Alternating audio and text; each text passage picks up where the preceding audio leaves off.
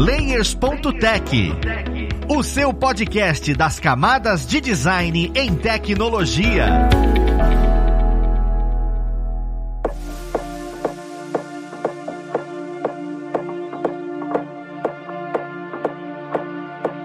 Olá, ouvintes! Eu sou o Luiz Lima, designer e professor aqui da plataforma Alura, e vamos para mais um Layers.tech, o seu podcast das camadas de design em tecnologia. Hoje nós vamos falar sobre o design em mídias sociais, porque a gente sempre escuta design para lá, design para cá, e mídia social para lá e mídia social para cá. Será que eu preciso estudar uma coisa definida para poder aplicar em cima disso? Ou é igual eu criar, sei lá, um folder? É melhor entender sobre isso. Vamos lá pro papo conhecer quem vai ajudar a gente nele. Nós temos aqui hoje como convidado o Felipe Ele que é uma figurinha marcada, está aqui como professor dentro dos conteúdos de design. Seja bem-vindo, Felipe. Valeu, Luiz, obrigado aí por mais um convite. Vamos lá trocar essa ideia. Perfeito. E temos uma outra figurinha marcada que sempre brilha quando aparece aqui, que é o senhor Anderson Gaveta, para falar um pouquinho melhor sobre como atuar em mídias sociais, hein, Gaveta? Seja bem-vindo. Olá, pessoas, tudo bem? Eu não, eu vou não brilhar, mas escurecer, né, o universo aqui só para trazer confusão, porque é só isso que eu trago, confusão. Ah, maravilhoso. Eu amo, eu amo a humildade do Gaveta. Eu gostaria muito de começar o papo já entendendo um pouquinho sobre exatamente o que que define, né, uma plataforma ser uma mídia social, porque hoje a gente escuta bastante esse nome, né, a social media, esse tipo de coisa, mas, por exemplo, eu uso o Twitter. Twitter eu olho e falo, ah, é uma mídia social. Mas hoje tem Kawaii, hoje tem TikTok, e, e eu não sei exatamente como é que a gente olha e fala, ah, isto é uma mídia social. Aqui vale a pena eu ter um estudo uma aplicação específica. Vocês conseguem ter uma noção, mas basicamente do que que o que, que deixa de ser e não deixa de ser uma mídia social na internet? Eu não sei se um blog, por exemplo, é uma mídia social. Olha, Luiz, eu acho que um ambiente em que você pode criar, compartilhar conteúdo entre usuários já é uma definição razoável sobre o que é uma mídia social, né? Então você falou Quai, por exemplo, né? Então você cria e compartilha vídeos, ou Instagram, que você tem vídeos e imagens, né? Ou Twitter, que tem texto, imagem, vídeo também, enfim. Acho que é algo, se a gente for resumir de uma maneira simples, mais ou menos nessa linha. É, eu diria que no máximo que você acaba achando algum padrão de postagem, ou seja, uma comunidade, um site, alguma coisa assim, que existe um padrão de postagem, né? O blog é um pouco mais difícil. O blog também tem padrão de postagem, mas dá para você pirar mais. Agora, um Twitter vai ser sempre a mesma coisa. Você tem 280 caracteres, você pode botar imagem e foto. No Instagram, você tem. Aí depende do tipo. Se for no feed, foto, ou. E a foto no, no formato que a plataforma permite, né? Que tem tamanhos pré-definidos. Se for partir desse ponto do produtor de conteúdo, eu acho que o que definiria o, o, o, produtor de conteúdo específico de uma, de uma mídia social seria uma mídia que tem um padrão de postagem específico dela. Que pode ser em comum com outras também, mas sempre tem uma coisa, uma coisinha ou outra que é diferente entre as plataformas que deixa ela única. Né? Não, perfeito. E dá para entender bem. Quando a gente vai falando isso, já vem um monte de plataforma na cabeça e até umas que a gente olha e fala, ah, então isso pode ser uma mídia social. Mas uma coisa que você falou muito importante, Gaveta, que é assim, eu fico meio confuso porque a gente fala de social media e, cara, tem uma gama extensa na internet pra gente olhar e falar, posso usar aquilo, posso usar aquilo, que isso é uma social media. Quando você vai criar para essas artes, falando mais pra parte do design, existem diferentes tamanhos. Cada, cada um aceita uma coisa, aceita tanto o tamanho quanto o formato, o peso da imagem. Eu acho meio difícil pensar para criar nisso, porque não existe essa padronização. Eu queria entender se existe algum lugar onde tem uma padronização para, ó, toda mídia social tem no mínimo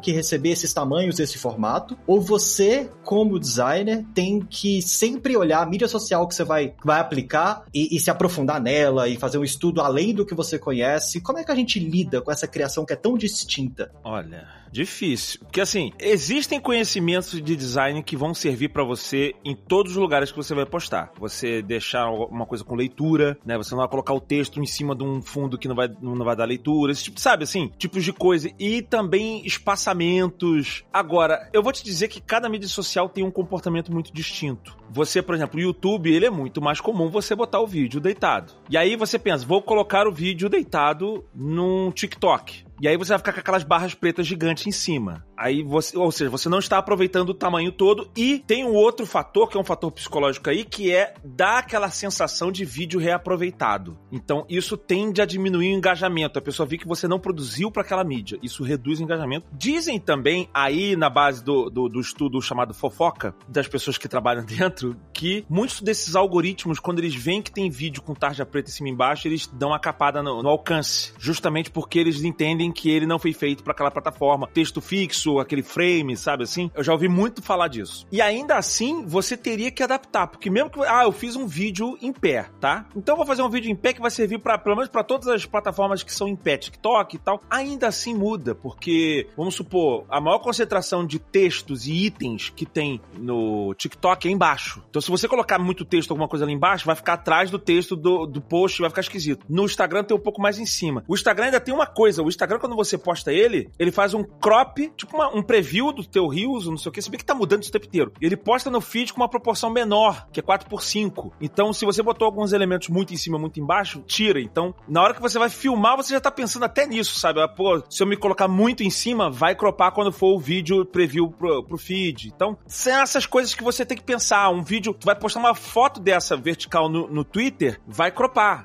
vai cortar quadrado, porque quadrado é mais comum pro Twitter. Então, no final das contas, você meio, para você ter o máximo do desempenho, o ideal seria você planejar para cada uma. Você falando sobre a questão de da base da fofoca, esse crop, eu até imagino porque é muito comum a gente a gente já filmar pensando no YouTube. Era, né? Agora já mudou essa tendência. Você também escuta que no YouTube acontece a mesma coisa? Se você te fizer feito para o celular e reaproveitar para o YouTube, sem ser para aqueles stories do YouTube, será que também existe essa questão de algoritmo que você tem um menor engajamento, esse tipo de coisa? Não sei. Talvez. Talvez. Eu não sei, porque o YouTube ele não tem um único algoritmo funcionando. São vários, né? As pessoas fazem são vários algoritmos, várias inteligências. Então não sei, porque você consegue ver vídeo que é vídeo em pé, que as pessoas fazem coletânea desde a época que faziam coletâneas de Vines, agora fazem coletânea de TikTok, e esses vídeos bombam também. Então, e é muito mais comum as pessoas postarem em proporção errada no, no, no YouTube, né? Não sei. E o YouTube tem short também hoje em dia, né? Que também permite o, o vídeo em pé, né? Não é só mais deitado. Que é tipo o, o story do, do Instagram, né? Mas ele é meio, ele divide isso totalmente, né? Ou você posta short ou você posta o, o vídeo realmente como principal. Tá,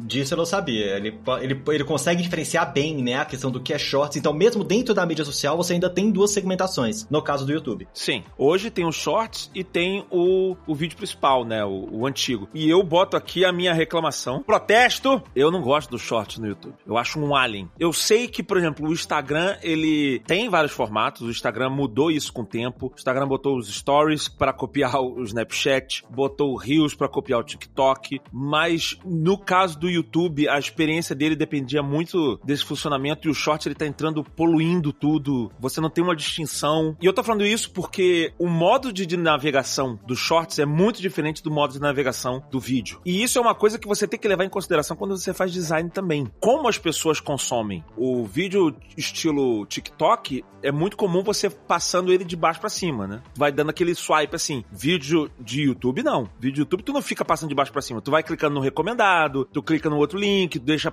acabar um e vai pro outro, ou tu vai pra uma home e clica num thumbnail ou no link. Mas tu não fica passando, deslizando o dedo para ver o próximo vídeo do YouTube, entendeu? É um comportamento diferente. Não, em cima disso aí que o Gaveta falou sobre técnicas, né, para você, enfim, produzir um material gráfico para mídias sociais, tipo, falando, por exemplo, de YouTube, mas isso é aplicável a qualquer uma dessas mídias, né? É bom lembrar que está concorrendo com dezenas, centenas, milhares de outras pessoas pela atenção de quem está frequentando essa mídia social, né? No momento que você for preparar, por exemplo, um YouTube, um thumbnail, uma miniatura de um vídeo, você vai estar tá disputando com outras pessoas, como o, o Gaveta falou no que diz respeito ao algoritmo do YouTube, que ele recomenda vídeos, né? Então eu nunca acessei o canal do Gaveta e de repente apareceu um thumbnail de um vídeo dele. E aí, digamos que eu curta conteúdo de review de vídeos, né? Eu já assisti outros reviews de série, por exemplo, aí aparece o vídeo do Gaveta falando sobre o review dele de Rings of Power, por exemplo. O que que vai me levar a clicar nesse vídeo que ele produziu, né? O que que ele vai colocar no thumbnail ali e o que que ele vai escrever também na própria postagem, digamos assim, né, no título do vídeo que vai chamar a minha atenção, né? Então, além de todas essas habilidades assim do designer, né, do, do, do que diz respeito aos formatos, né, você também tem que ter isso em mente, né, que é um ambiente de extrema concorrência, né? No feed do, do Instagram a, a, página home inicial do YouTube, né? Que você tem que ter essa noção, como se você tivesse uma prateleira do supermercado, né? Você vai levar qual produto dali. Inclusive, isso daí evidencia uma das grandes diferenças entre essas, essas plataformas, né? O YouTube, ele necessita muito de um thumbnail eficaz. O thumbnail, ele é muito importante para um vídeo eficaz, para um vídeo fazer efeito. Ao contrário do TikTok, o thumbnail não é tão importante assim. A maioria dos vídeos que você vê do TikTok, você não clica num, num, num thumbnail, você já tá, você passa por ele. Por isso que no TikTok, o mais importante são os primeiros segundos. Os primeiros dois, três segundos do, do vídeo do TikTok. Isso daí é, é ouro. Ouro. Porque a pessoa pode pegar, vai no teu vídeo e vup,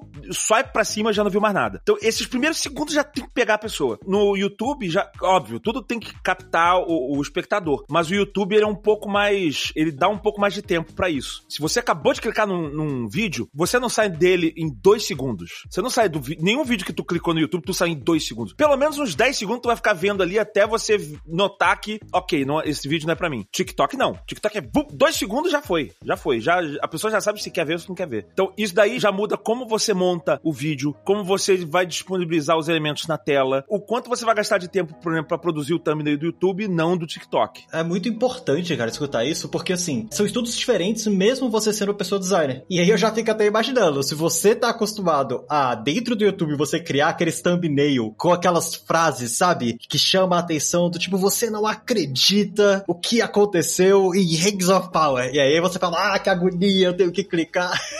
Mas funciona. Essa bosta funciona. Sim, eu sei que funciona. É, é maligno, mas funciona. Já no TikTok, o que, que você tem que fazer? O começo do seu vídeo tem que ter um gatinho. Porque se tem um gatinho, você fica até o fim. É basicamente isso. São formas diferentes de chamar a atenção. É, na verdade, é, essa frase de chamar, normalmente do TikTok, ela tá expressa no, no início do vídeo. Tipo assim, se eu for fizer um, um, TikTok assim, o, o primeiro segundo do meu vídeo, do, do meu post do TikTok, vai ser assim: será que Rings of Power é uma porcaria? E aí eu começo a fazer o reviewzinho. É mais um anúncio de TV aberta, né? Tipo isso, tem que entrar ali já pé na porta, né? Já chamada, é exatamente. Quer ganhar um milhão de reais?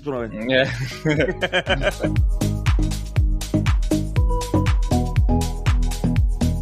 falando mais da parte técnica, né? voltando para a parte técnica, a gente viu que tamanhos, coisas mudam e, e, você tem que se adequar a cada uma das mídias. Uma das coisas que eu fico meio cabulado é existem formatos diferentes. Formato que eu diga é, eu tenho, por exemplo, JPEG, PNG, PDF, GIF, sabe, para poder colocar em plataformas, assim como eu tenho dentro de vídeo o MP4, MOV, AVI, MKV. Como é que você sabe qual é melhor utilizar dentro dessas plataformas? A própria plataforma te indica, você precisa ter um conhecimento técnico sobre esses formatos, qual é mais desejável e tudo, até que nível de, de profundidade de conhecimento eu tenho que ter nesse quesito que é mais técnico e, e tecnológico mesmo, sabe? Dos formatos que estão existindo dentro do mercado. Assim, existe um padrão, que é um padrão, vamos dizer assim, são coisas que já as pessoas já estão acostumadas a trabalhar com internet, já sabem que existem alguns padrões que são mais friendly, são mais amigáveis para você usar na internet. Vídeo para internet, o MP4 normalmente é o escolhido. Quase 100% das vezes é o escolhido para é o recomendado pelas plataformas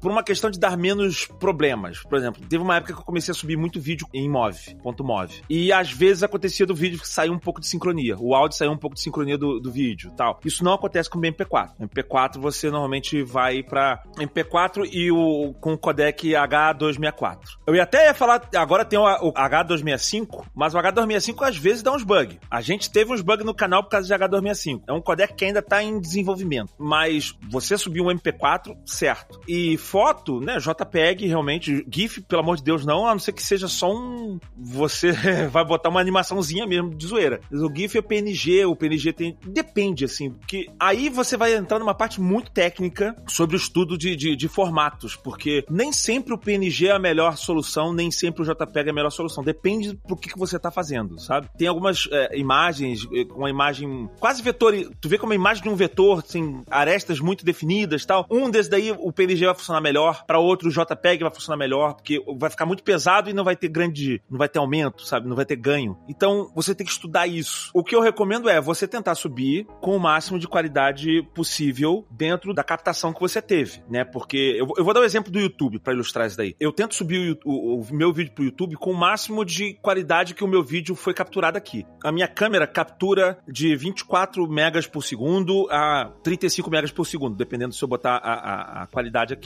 do que tem como setar. Então, quando eu vou exportar lá no, no Premiere, eu sei que eu não, eu não preciso passar daquele 35. Tem aqui target bitrate. Eu boto 35 ou 25, dependendo de quanto pressa eu estou para postar o vídeo. Se eu, se eu tiver tranquilo, eu boto 35, que é o máximo, entendeu? E aí eu sei que não vai ter perda, porque eu posso subir com uma qualidade mais baixa e o YouTube ele vai recomprimir aquilo para postar. Só que o arquivo original fica salvo lá no servidor do YouTube. Então, por exemplo, o YouTube hoje tá postando postou um vídeo a 1080 tal e ele deu uma compressão, o vídeo ficou muito comprimido. Daqui a dois anos eles podem mudar essa ferramenta de conversão e reconverter os vídeos todos para ficar com mais qualidade, sabe? E aí eles vão usar o seu arquivo original que tá lá. Então é bom que o seu arquivo original já, já seja um sem perdas, entendeu? E ainda assim tem micro coisinhas que você vai aprender ao longo. Aí é, é, é lance de, de, martelada na cabeça, sabe? Por exemplo, eu sei que grão não funciona bem no YouTube. Botar granulado, grain, né? Aqueles filtrinhos, alguma coisa granulado assim, pra, pra ficar muito filme. Toda vez que eu boto isso,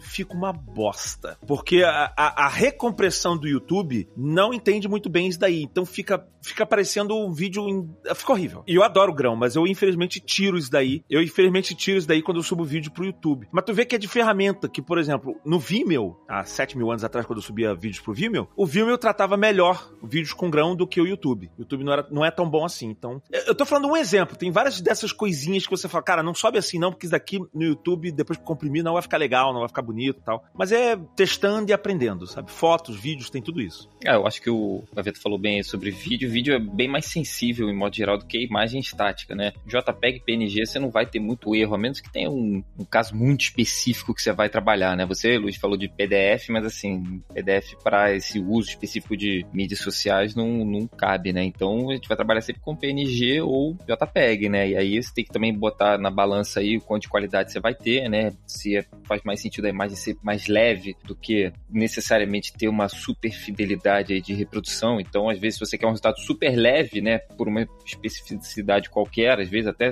tá, não é exatamente redes sociais, mas às vezes você vai precisar para um anúncio, né? Aí o, J, o JPEG vai te entregar um resultado mais leve, né? Mas se você for trabalhar uma fotografia, por exemplo, que você quer uma apreciação estética maior, talvez o PNG no Instagram, por exemplo, funcione, né? Esses dois formatos para estático vão, vão te atender quase que sempre. Cara, perfeito. E eu, eu gosto de escutar isso até porque mostra pra gente como o papel da pessoa designer não é estudar só a ferramenta ou só aquilo ali que você vai fazer. A própria plataforma na qual você vai postar e o que você tá trabalhando faz parte do seu percurso de estudo, né? E que muitas vezes vem com o que o Gaveta falou, que é paulada na cabeça. Você vai, faz, erra, vai, faz, erra, até o momento que você aprende, entende como é que aquilo funciona. Isso é normal, tá, gente? Isso acontece em muitos âmbitos, tá? Que vai desde as mídias sociais até você, sei lá, construir alguma coisa para game. E uma coisa que vocês vêm falando e acabou postando aqui ali, né? Comentando aqui ali, que é a palavra engajamento, né? Eu queria primeiro entender o que, que ela significa e por que, que ela é importante, já que a gente tá falando sobre mídias sociais. E assim, o que, que a gente, como designer, pode fazer para trabalhar em cima dessa palavra, para trabalhar em cima disso na mídia social, ou a gente não tem papel sobre o engajamento que existe naquela mídia. O que, que seria engajamento primeiro? É muito,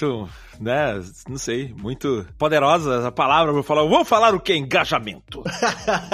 Cara, engajamento na, na, tradução literal é realmente a conversão, o quanto as pessoas estão clicando para ver o seu conteúdo, foto, vídeo, tudo mais, o quanto ele está engajando, o quanto as pessoas estão vendo, compartilhando, curtindo, comentando. Engajamento não é só ver, né? É, as pessoas estão engajando, sim, estão comentando, estão, estão interagindo. E cada mídia social, cada plataforma de, de, de rede social, ela tem um estilo diferente de engajamento, né? O Twitter tem aqueles longos threads e as pessoas ficam falando, discutindo, tal, tal, tal, que não é tão comum no Instagram, por exemplo. No Instagram tem nos comentários, mas não é que nem no Twitter. As pessoas escrevem muito mais no Twitter, mas tem muito mais lance de like e, e repostagens. Mas é muito comum no Twitter e no Instagram ter reposts, né?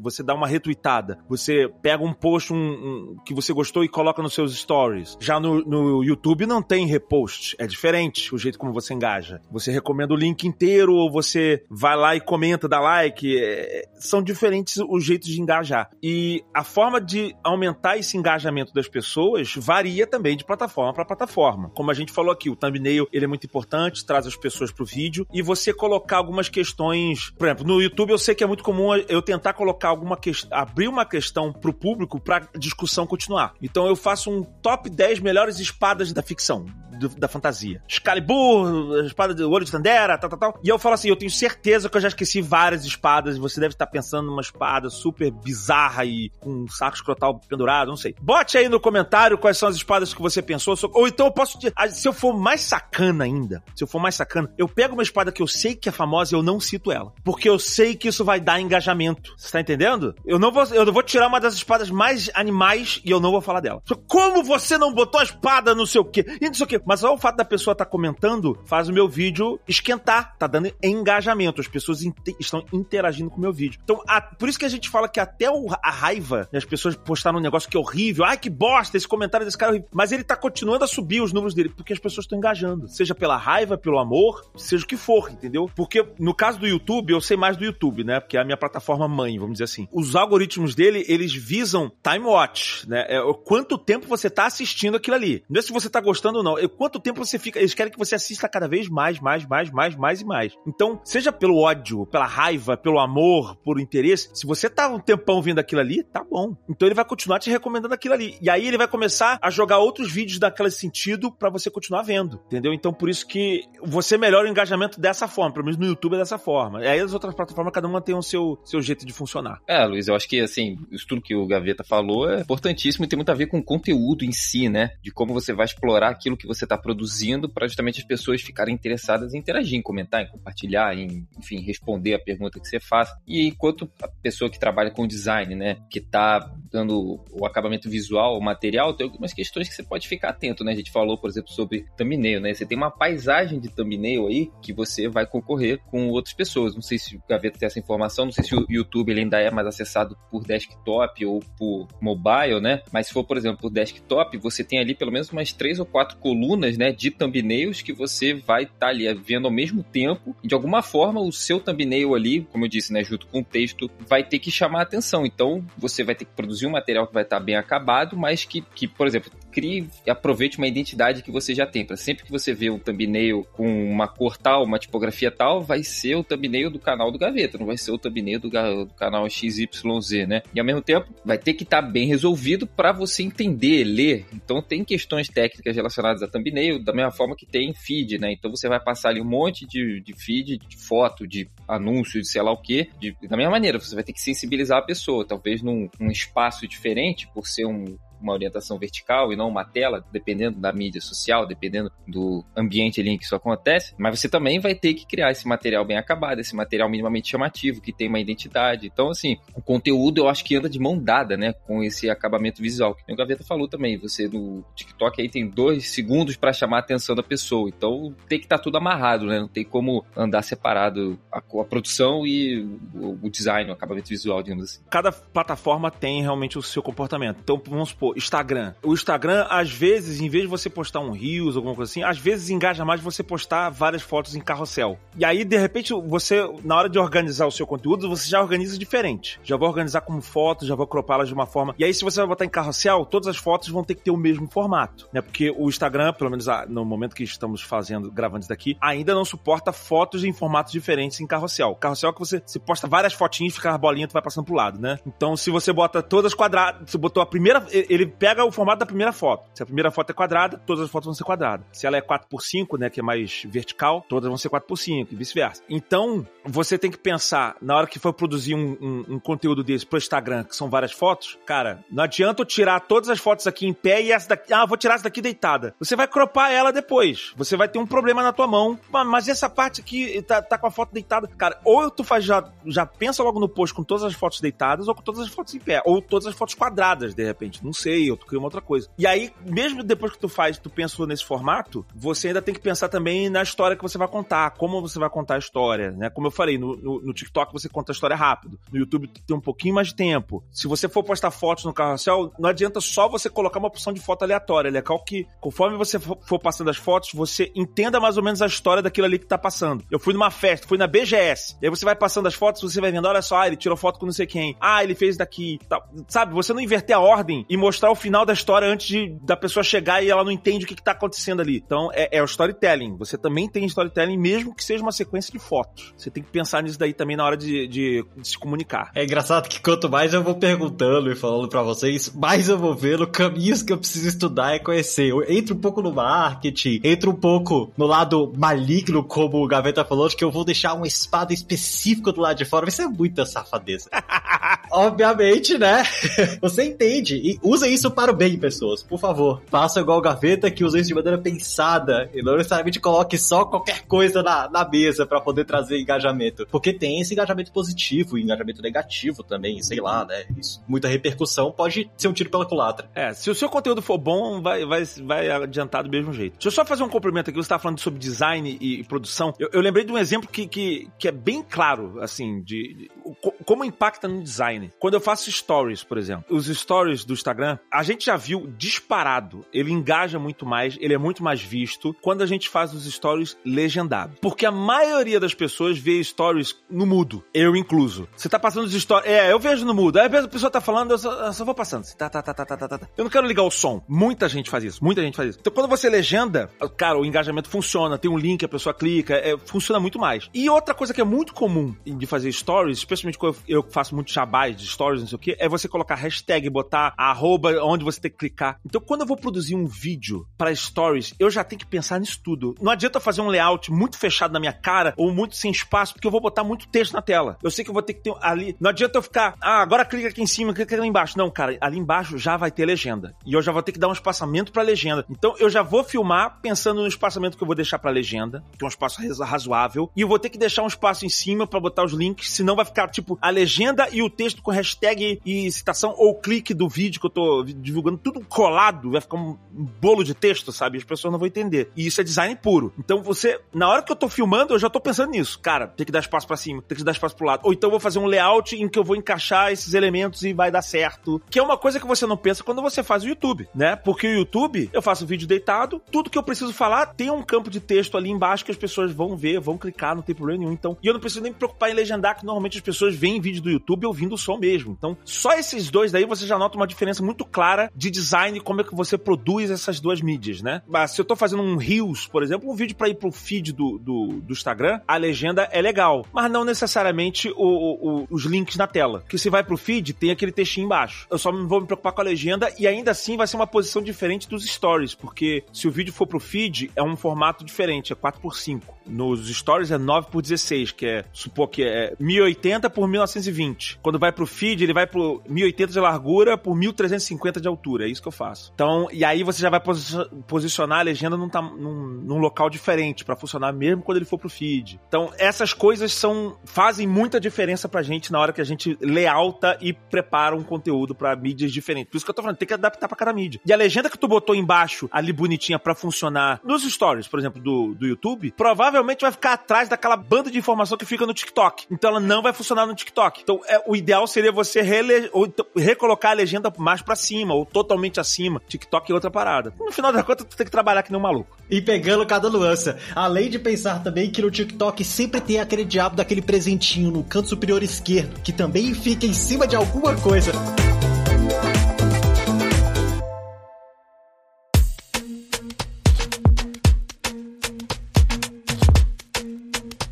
Mas o melhor, Gaveta, é que uma coisa que você falou de maneira inconsciente é que é trabalhar com acessibilidade. Quando você tem acesso, dá acesso para várias pessoas, obviamente o engajamento aumenta. E isso é, é, muito, muito puro de se perceber como pessoa designer, né? Porque legendar não é só essa questão de, ah, eu tô vendo sem áudio. É eu que quero assistir, tô dentro do ônibus, tô dentro do metrô, sabe? Isso é, isso é genial da gente abordar aqui. E isso traz também uma das coisas que eu fico meio curioso, que é é, a gente fez um episódio recentemente falando sobre gestalt semiótica aqui no Layers. E vimos um pouco que essas coisas têm significado, têm um significante, tudo isso. As mídias sociais se tornaram um ambiente muito complexo. Suas bolhas, seus grupos. Eu queria entender se existe alguma heurística, eu, eu amo essa palavra, por isso que eu tô usando ela. Existe alguma dica ou diretriz de uso de cores, uso de formas, por se trabalhar com mídias sociais. Por exemplo, quando a gente sempre usa aquele exemplo de, ah não, se você tá trabalhando em fast food, usa cores, o amarelo e o vermelho, que é agressivo, mais dá fome, sabe? Tem essas pequenas estudos que foram feitos e jogados para falar algo que pode acontecer. Eu queria saber se a mídia social construiu algo assim. Que olha, quando for na mídia social, normalmente tenta usar essas formas, tenta usar essas coisas. Ou, ou o significado ali dentro vai ser diferente do que quando você aplica fora da mídia social. Eu queria entender se, se chegou nesse nível de complexidade o trabalho da pessoa designer quando vai levar para mídia social do que quando vai levar para fora dela. Olha, eu acho que o Gaveto pode até falar melhor do que eu, mas eu só queria fazer uma observação. Não é exatamente do ponto de vista assim, de forma, cores, né? Mas algumas palavras, né? Pelo menos no YouTube, por exemplo, eu sei que não é legal você usar, né? Palavras que são meio proibidas, que eu não sei se necessariamente desmonetiza o vídeo, mas palavras tipo assassinato, morte, drogas, né? Você deve evitar usar isso. Inclusive, eu já percebi em alguns vídeos que, inclusive, o áudio é mutado, né? Para evitar até do algum robô do YouTube pegar. Mas sendo bem sincero, Luiz, pode ser até que o Gaveta discorde de mim, mas eu acho que esses estereótipos eles até podem ter uma certa validade, mas depende muito, né? Assim, porque às vezes o seu público é um público que já tá curtindo sua identidade, tá acostumado até com um tipo de produção de conteúdo que não necessariamente o vermelho vai ser uma cor mais agressiva ou mais chamativa. Às vezes é uma galera que vem do universo que trabalha com uma paleta de cores muito rica e isso não vai colar. Então, depende muito para quem você tá fazendo, né? Tudo no design tem esse famoso depende, né? Dificilmente você vai ver um, uma lei batida em pedra. Olha, você vai utilizar vermelho que é provado matematicamente que você vai conseguir mais acesso. Mas algumas regras básicas têm que ser respeitadas, né? Legibilidade, organização e tudo mais. Mas acho que cores e tipografia, assim, sinceramente, Falei, o Gaveta pode discordar de mim, mas eu acho que não, não tem, assim, algo fundamental que tem que acontecer, não. Não, eu diria que eu acho que essa a escolha de cores e fontes não tem ligação com a mídia social. Ela tem ligação com o design, sempre. É, então, assim, você usa essas cores quentes para falar de comida, né? Eu acho que essa regra vai funcionar em outras. Não é uma regra, né? É uma dica. Você vai, você vai ter um, uma taxa de sucesso maior. Então, eu acho que isso daí vai funcionar, inclusive, se você for um, um canal do YouTube, um post, um negócio do Instagram, você tá falando de comida e é tudo verde e azul, sabe? Não vai dar muita fome nas pessoas, as pessoas não vão, de repente, gajar tanto, sabe? Então, ou dependendo da fonte que tu usa, eu acho que é, é independente da, da mídia social. Eu acho que o que depende da mídia social são formas e tamanhos. Aí sim. Por exemplo, eu quando eu vou postar, eu vou fazer um thumbnail pro YouTube, eu tô fazendo um thumbnail que precisa funcionar bem pequenininho. A gente não costuma ver do jeito que a gente tá fazendo ele no Photoshop, que a gente vê ele grandão, 1080, 1920 por 1080. Volta e meia eu tô fazendo e assim, eu já troquei vários thumbnails meus por causa disso. Eu tô fazendo, eu falei, cara, ficou lindo. Eu falei, peraí, aí eu faço o teste, eu diminuo ele, boto ele pequenininho, sei lá, 10%. E aí eu vejo que não tá dando leitura e aí eu tenho que refazer. Porque o mais importante é ele funcionar. Então vai botar um texto, cara, a gente tem que botar, vai botar texto no, no thumbnail, beleza, mas tem que ser um texto que não pode ser. Ou ele não pode ter muito, muito texto, muita palavra, muito, muita letra, ou então, ele, até que tenha, ele vai ser quase todo texto. Tem que ser muito grande. Mesmo quando ele estiver pequenininho, você, você tem que conseguir ler. Você bota aquela fontezinha muito fininha, aquele negocinho que é bonito, mas não dá leitura. A leitura dele pequenininha é o mais importante. E além de outros fatores, por exemplo, no YouTube, se você vai botar um texto, ou até um rosto, tenta não utilizar o canto inferior direito. Normalmente no canto inferior direito é onde tá a minutagem do teu vídeo. Tá lá o vídeo. O vídeo tem 20 minutos. Aí tá lá aquele 22.00. Esse número sempre vai ficar na frente da tua arte, vai atrapalhar a leitura. Eu já cometi esse erro. Botava o texto, eu, nossa, quando a gente foi ver a minutagem tava na frente do texto, não dava pra tu entender. Então, e aí isso daí já influenciou de como eu monto o meu layout. Se você for ver hoje os thumbnails do meu canal, os textos estão sempre pra esquerda, já para não correr esse risco. E isso eu tô falando do, de YouTube. Se for Instagram, vai ter alguma outra coisa que vai ser muito própria dele, que você vai escolher de texto ou, por exemplo, eu vou fazer um, uma coisa interativa, um botão alguma coisa assim, eu vou tentar evitar colocar muito pra direita ou embaixo, porque é justamente onde as pessoas clicam para ir pro próximos stories, sabe? E aí eu, eu, vou botar a pessoa para clicar sem querer, vai dar raiva nela, tal. Não que eu queira sacanear a pessoa, né? Mas aí, se eu não quiser sacanear a pessoa, eu não vou colocar ali onde normalmente as pessoas clicam, que isso tende a dar raiva, sabe? Então eu já vou, eu já vou pensar nesse layout já em colocar em outro local. Dentre outros, vários outros exemplos, entendeu? Mas eu acho que é mais por isso, é mais forma e, e de como funciona reduzido do que necessariamente uma fonte ou uma cor específica. Ah, e é, é muito bom perceber que esses estudos né, fundamentais do design são, não sei se a palavra onipotente é a palavra legal de se usar, que vai para todos os âmbitos, né? É onipresente, né? Onipresente, onipresente, perfeito. Que vai para tanto mídia social quanto para outras aplicações também. Agora, trazendo a última pergunta, que, que vai ser, eu acho que até um pouco polêmica, é: pegando uma outra mídia como estudo de referência para tentar aplicar nas mídias sociais, por quê? Né? Como é que é a análise de vocês? Que, por exemplo, dentro do Netflix existe a série chamada Round Six e existe a série chamada Alice in Borderlands. Ambas as séries têm a mesma premissa. Round Six bombou de uma maneira tão absurda, enquanto esse Alice in Borderlands não. Vocês acham que isso a gente consegue tirar algum ensinamento para trazer para os nossos tipos de design dentro das mídias sociais? Eu não consigo entender por que, que isso aconteceu. Eu queria ver uma análise mais pessoal mesmo de vocês sobre, sei lá, como é que faz essa diferença? Por que, que alguém assiste mais uma coisa, assiste mais a outra?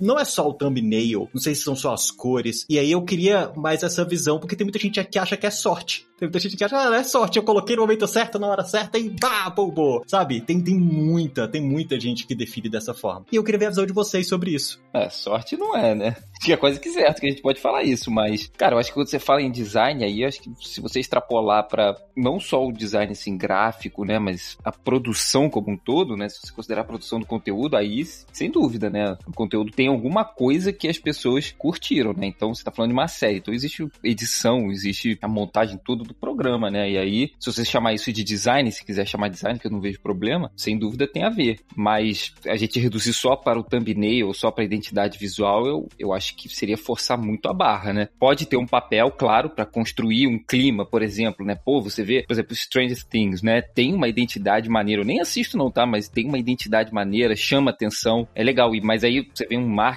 branding, é todo bem feito, né? Aí forma um pacote que te vende um conteúdo legal, né? Você chama a atenção da pessoa porque tem uma identidade legal, porque você foi atraído. Aí você, Netflix, por exemplo, se o YouTube é 10 segundos e o TikTok é 2 segundos, Netflix deve ser talvez meia hora, 40 minutos para você se interessar ou não por alguma coisa. E aí tem todo um trabalho aí, vamos chamar grosseiramente de pós-venda, para você convencer a pessoa, né? Então a produção tem que ser boa, né? Não adianta se a identidade visual ser legal. Eu, por exemplo, tava assistindo uma série outro dia, nem lembro mais qual que era, Netflix, que ali o trailer até me chamou atenção, me vendeu. Com filme acontece isso muito, né? Tem trailers que são maneiríssimos. Você vai assistir o filme, porra, não tem nada a ver. E a série também, assim, fui vendo um troço muito mais infantil do que eu imaginava. Infantil, assim, não pra ser pra criança, mas um, uma trama que me chamou atenção e tal. Então, eu acho que reduzir ao design seria muita pretensão, né? A gente falar que só porque a identidade tá legal e porque a tipografia foi bem feita que o filme ou a série é legal, né? Eu acho que essa questão é muito mais profunda, até porque de só design.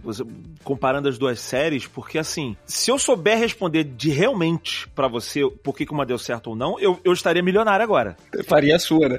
Exato, exato. Essa é a questão que todo mundo quer responder. Por que, que uma fez sucesso e a outra não? Por isso que eu tô falando que ela é mais profunda, porque é justamente isso que todo mundo busca, é o segredo do sucesso que todo mundo busca, sabe? E, e, e ele é muito, é muito mais profunda. Por que, que você pode pegar, sei lá, vou dar o Metallica, lançou um disco que todo mundo gosta, Master of Puppets. Aí eles lançaram o último CD que é parecidão com Master of Puppets, mas ninguém gostou. E os caras tocaram do mesmo jeito, tudo igual. Nem eles sabem, sabe assim? De repente aquele CD tem a sonoridade que as pessoas gostaram, as músicas que as pessoas gostavam, alguma coisa que dá um charme, aquele tchan, sabe, um negocinho a mais que você não sabe explicar e tem. E às vezes foge do seu controle, né? Às vezes o próprio ambiente que aconteceu esse lançamento, o clima estava propenso para isso. Às vezes foi uma novidade, por exemplo. Essa é a tal da sorte que o cara, que as, algumas pessoas falam. Eu acho que tem um pouquinho de sorte da pessoa lançar a coisa certa no momento certo. Às vezes você pode ter o produto certo e ele tá sendo lançado no momento errado e depois, anos depois as pessoas descobrem que o negócio era maravilhoso, mas não foi lançado no momento certo. Acontece também, né? O próprio Blade Runner, ele foi lançado, ele não, ele não fez um sucesso, as pessoas tinham certa crítica e hoje é um filme cult, as pessoas adoram tal. Ele não, ele não saiu no momento propenso para ele. Mas assim, é aquele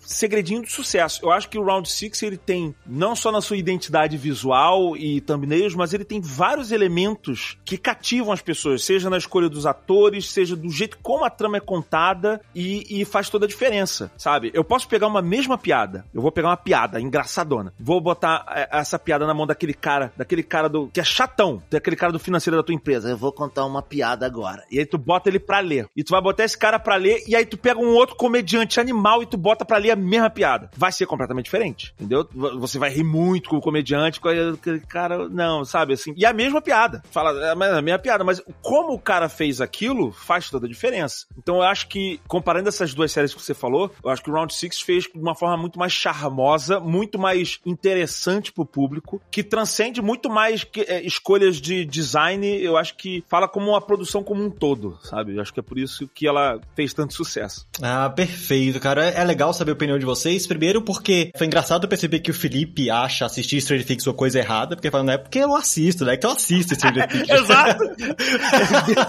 não, não, série maravilhosa. Não me confundo com um cara que assiste Stranger Things, pelo amor de Deus. De Deus né? família, hein? Pelo amor de Deus.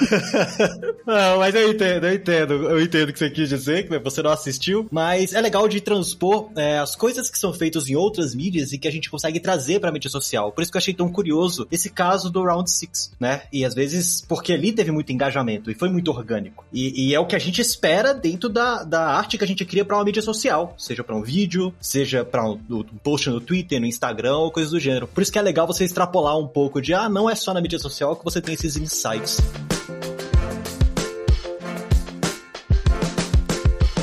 Cara, eu achei maravilhoso o papo, deu para entender muita coisa. Eu agradeço mesmo a presença de vocês. E eu queria agora, né, como é de praxe, abrir o espaço para quem tá escutando a gente consiga acompanhar vocês e ver o que vocês criam nas mídias sociais, entender o que vocês fazem para engajar, porque com certeza essas pessoas vão engajar. Então, Felipe, para quem quiser te conhecer e ver o que você cria nas mídias sociais, já que o pessoal te acha. Bom, Luiz, além de eu estar na Lura, né, eu tenho meu perfil no Behance, que eventualmente eu posto alguns trabalhos pessoais, assim, que eu faço, alguns experimentos aí, quem tiver interessado pode dar uma conferida lá. Qual perfil? Perfil? Qual perfil? É Felipe Labourial, F-L-P-E Labourial, L-A-B-O-U-R-I-A-U. pra quem não conseguiu pegar em áudio, como eu não conseguiria, isso vai ficar na descrição depois, então vai ter um link pra você clicar aí, tá? Mas perfeito, Felipe, muito obrigado. E, Gaveta, pra quem quiser te acompanhar e gerar mais engajamento nas coisas que você cria, onde é que o pessoal te acha? Procura por Gaveta. Você não vai achar móveis, você vai achar a minha cara feia, tá? Se for no YouTube, tu vai procurar Gaveta, eu vou aparecer. E em vários outros, tirando no TikTok, TikTok que eu falei aqui, que é Anderson Gaveta, que uma alma desgraçada dessa vida roubou o meu username Gaveta. Então eu tive que botar Anderson Gaveta. Fora isso, você vai procurar Gaveta nas outras mídias, tá bom? Vai procurar, que eu tô lá fazendo, não usando exatamente os conhecimentos que eu falei nesse podcast aqui, mas eu vou estar tá tentando. O mais engraçado é que esses dias eu pesquisei Gaveta no Google e realmente a primeira coisa que aparece são conteúdos do Gaveta e não o móvel. É, véio, achei genial. Você realmente transcendeu. O SEO também bem feito. Toma essa, móveis. Toma essa, empresa de móveis. Pessoal, muito obrigado mais uma vez pela presença de vocês. Muito obrigado a vocês, ouvintes, que estão com a gente aqui até este momento. Dê aquela sua avaliação, o seu agregador favorito, porque ajuda muito a difundir esse conteúdo. E como nós falamos de engajamento aqui, e essa é uma mídia social, talvez bem mais delicada, porque é só o áudio, né? Vocês não estão vendo nada, apesar de a gente estar tá falando de design. Espero que ajude a difundir e fique mais fácil para as pessoas encontrarem. Então, é isso. Nós vamos ficando por aqui. Um abraço e até o próximo Layers.com Fui!